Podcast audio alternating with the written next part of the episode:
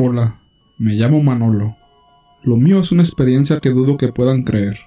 Sin embargo, es muy cierta, a tal punto que se ha llevado gran parte de mi vida. Comenzó como si fuera una travesura, hasta irse todo fuera de mis manos. Hace muchos años que practico la magia negra. A pesar de eso, mi vida casi fue normal, pero ahora durante estos tres años que me quedan de vida, viviré en la oscuridad. Estaré esperando que alguien o algo me saque de aquí. No tengo la fuerza necesaria para enfrentar a los demonios que me acosan. Además creo que ya es muy tarde para intentar algo. Comenzaré por contarles todo desde el inicio. Resulta que mi mamá fue madre soltera. Yo nunca conocí a mi papá. Ella tampoco quiso hablarme sobre esta cuestión. Cada vez que insistía en el tema me decía, no lo querrás saber. Y rápidamente me cambiaba la conversación hablando sobre otras cosas.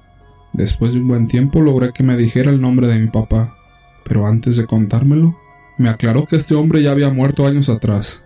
Pasaron un par de meses, y siendo un primero de noviembre, faltando un solo día para mi cumpleaños, decidí salir a pasear por el pueblo con mis amigos. Como a eso de las 7 de la tarde yo le dije a mis amigos si íbamos al cementerio a jugar. Les diría el nombre del pueblo y del cementerio, pero quiero permanecer en el anonimato. Nos fuimos para el lugar. El cementerio era muy viejo, no tenía cerca, lo único que servía para dividir era un alambre, que estaba apenas ahí. Siempre solíamos ir, era casi una costumbre. Estando ya dentro, nos fuimos a la higuera que estaba en el medio del cementerio. Para cuando llegamos había un grupo de amigos en el lugar. Cuando nos acercamos para saludar vimos que ellos estaban en medio de una sesión espiritista. Nos pareció curioso y nos quedamos a mirar. Ellos nos invitaron a formar parte de esa sesión. En un primer momento no quisimos saber nada, pero después por las burlas terminamos accediendo. La sesión al principio fue un chiste. Lo único que decíamos eran tonteras. Después de un rato de estar así, uno de los chicos nos preguntó a todos si no sabían de alguien fallecido para invocar su espíritu. Nadie se atrevía a decir algo. Nadie abrió la boca.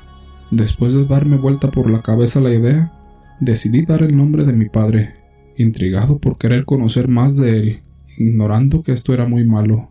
La sesión continuó normal luego de decir el nombre de mi papá, pero al cabo de unos minutos la aguja de la tabla Ouija comenzó a moverse como loca de un lado a otro, sin que nadie la tocara. Esto nos asustó mucho a todos los que estábamos ahí mirando. Alcancé a mirar la cara de uno de mis amigos y la mueca de terror en su rostro era indescriptible. La aguja se paró de golpe para luego comenzar a moverse en círculos en medio del tablero. Uno de los chicos que estaba conmigo me dijo, pregunta algo rápido, así se va, porque supuestamente era mi padre al cual yo había invocado. Tenía mucho miedo en ese momento, no quería decir nada. Como los amigos me comenzaron a apurar para que hablara, dije lo primero que se me vino a la mente. Te quiero conocer, papá, quiero saber más de ti. Ahora comprendo que nunca tendría que haber dicho esas palabras. Después de decir esto, las ramas de la higuera se comenzaron a agitar y desde la copa de la planta se comenzó a perfilar una imagen oscura. Esta imagen se fue haciendo más clara hasta quedar claramente más visible la figura de un hombre. Entramos en pánico. Nadie sabía qué hacer. La cuestión es que esa imagen saltó del árbol y comenzó a caminar por todas las lápidas. Algunos de los chicos se quedaron hipnotizados mirando aquello, mientras otros le tiraban piedras. En un momento sentí miedo dado que esa aparición comenzó a caminar en nuestra dirección. Yo tenía la sensación que esa cosa venía por mí. Me empezaron a sudar las manos. Mis piernas no se movían. Solo me temblaban con un miedo tan terrible que dudo que alguien comprenda si no ha vivido una situación al límite como esta. Todo esto que cuento pasaba para mí como en cámara lenta. Cuando ya estuvo cerca mío, soltó una fuerte carcajada que dejó un silbido en mis oídos. Este silencio todavía lo siento cuando estoy en el silencio absoluto de la noche. Mi cuerpo estaba todo estático. No podía moverme. Estaba todo paralizado. Los demás chicos solo miraban. En eso una de las chicas amiga mía se puso a rezar. Cuando apenas comenzó a rezar mi amiga, esa sombra se fue rápido contra ellos. Y es increíble contarlo, pero fue como si una ráfaga de viento los volteara a todos. Para eso ya me había dado cuenta que era un espíritu malo, que no era mi padre. Esta sombra se acercó de nuevo hacia mí y me dijo, ¿Así que querías conocer a tu padre? No soporté más del miedo y me desmayé. Me desperté tiempo después, No sé la verdad cuánto habré estado inconsciente. Estaba recostado en la vereda del otro lado de la calle que separaba la entrada del cementerio. Con nosotros estaba un hombre que había ayudado a mis amigos para poder sacarnos. Me acuerdo que aquel hombre nos retaba fuertemente diciendo que no teníamos que entrar ahí, que hay que guardar respeto por los muertos. Esa noche y las siguientes no pude dormir, porque todas las noches me pasaba algo, se me aparecían espíritus de personas, veía gente alrededor de mi cama. Los primeros días que sucedían estas cosas pegaba unos alaridos muy fuertes, pero ya con el pasar de los meses me fui acostumbrando a estas cosas. Yo veía que no me hacían nada, pero de cualquier manera las apariciones de esas personas me daban pánico. Comencé a platicar este tema con mucha gente para ver si encontraba solución, hasta que un día conocí a una tía de mi amiga. Me dijo que tenía que aprovechar que esos espíritus me ayudarían. Me dio miedo pero también mucha intriga, así que acepté la oferta que me hacía de enseñarme cosas. Esta señora era una curandera. Estuve más de un año aprendiendo cosas con ella y ayudándola en distintos trabajos que hacía. En ese lapso de tiempo me quedé sin amigos. Todos los chicos se fueron alejando de mí al enterarse que era una estudiante de magia negra, hasta quedar completamente solo. Desde entonces comencé a hacer trabajos, a conocer más y más sobre esto. Lo malo es que con cada trabajo que se hace, uno se acerca más al infierno. La verdad es muy difícil salir de esto. Hay mucha gente que trabaja haciendo el bien como los sacerdotes, pero también hay mucha gente que se dedica a hacer el mal como yo. Yo, guiado por esta mujer, comencé a hacer conjuros pero sobre pequeñeces, como el hecho de que una persona no se fuera de su casa y siguieron trabajos mucho más fuertes. Hace mucho tiempo que me siento muy mal con todo esto. No puedo salir de esto por más que trato. El punto donde todo explotó sucedió después de hacer un trabajo al pie del cerro, cerca del cementerio. Había ido hasta ahí para hacer un trabajo muy poderoso. Me llevó más horas de las que creí. Para cuando volvía estaba todo oscuro. Volvía por un caminito muy angosto, solo alumbrando por una linterna muy chiquita. De pronto, vi un señor sentado en el piso al lado del sendero. Me paré por un segundo y me di cuenta que no era una persona de carne y hueso. Se levantó y se acercó a mí. Vi que era un demonio, un espíritu muy fuerte. Se paró frente a mí y me dijo, ¿sabes que todo tiene precio? Todo se paga. Solo te restan tres años. Y de repente se esfumó como si fuera humo. Eso bastó para dejarme desahuciado en vida. Desde ahí, todo en mi vida perdió sentido. He procurado hacer menos trabajos, pero lo triste es que los espíritus me acosan. Y cuando pienso en mi mente en tratar de buscar ayuda y dejar de hacer lo que hago, estos me recuerdan que no puedo. Desde entonces todas las noches veo a ese espíritu al lado de mi cama, a la espera de que se cumpla el plazo para llevarme. Siento un terror que recorre todo mi ser. Es por eso que quiero decirles a todos un simple consejo, que las mancias y las ouijas son un juego que pueden llegar a pagar con su vida, y que muchos de los que nos dedicamos a las ciencias ocultas pagamos con nuestra alma. Segundo relato. Mi esposo trabaja en un turno nocturno. Esa noche que él salió al trabajo, el cielo estaba nublado y algunos relámpagos anunciaban que vendría una tormenta.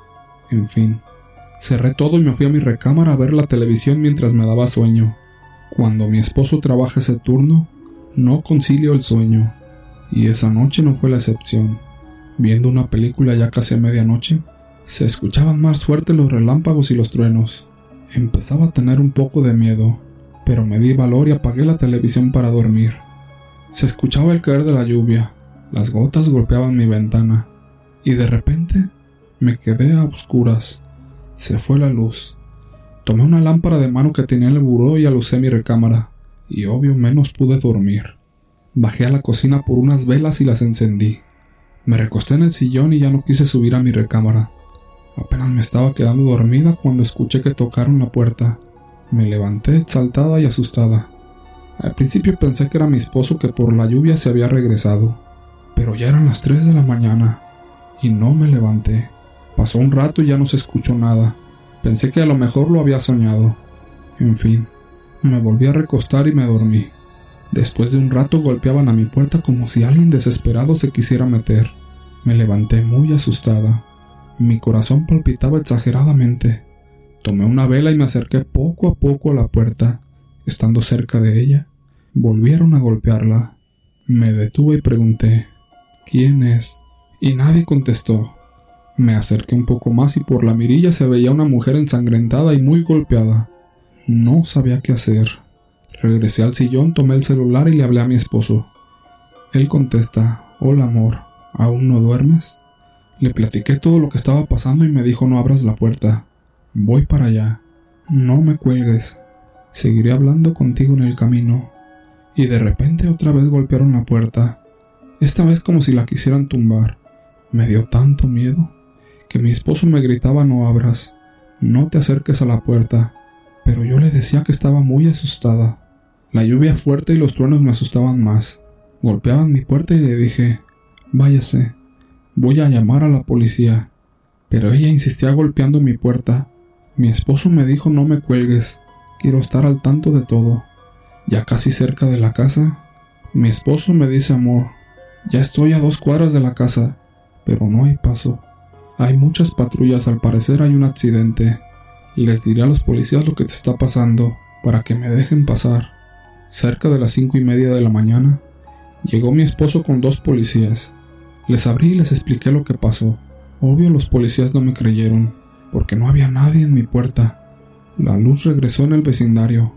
Mi esposo dijo que había un accidente cerca de ahí.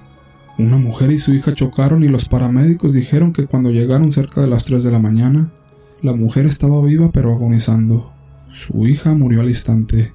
Me entró un escalofrío que recorrió todo mi cuerpo. Como ya había llegado mi esposo, los policías se fueron y me quedé con él.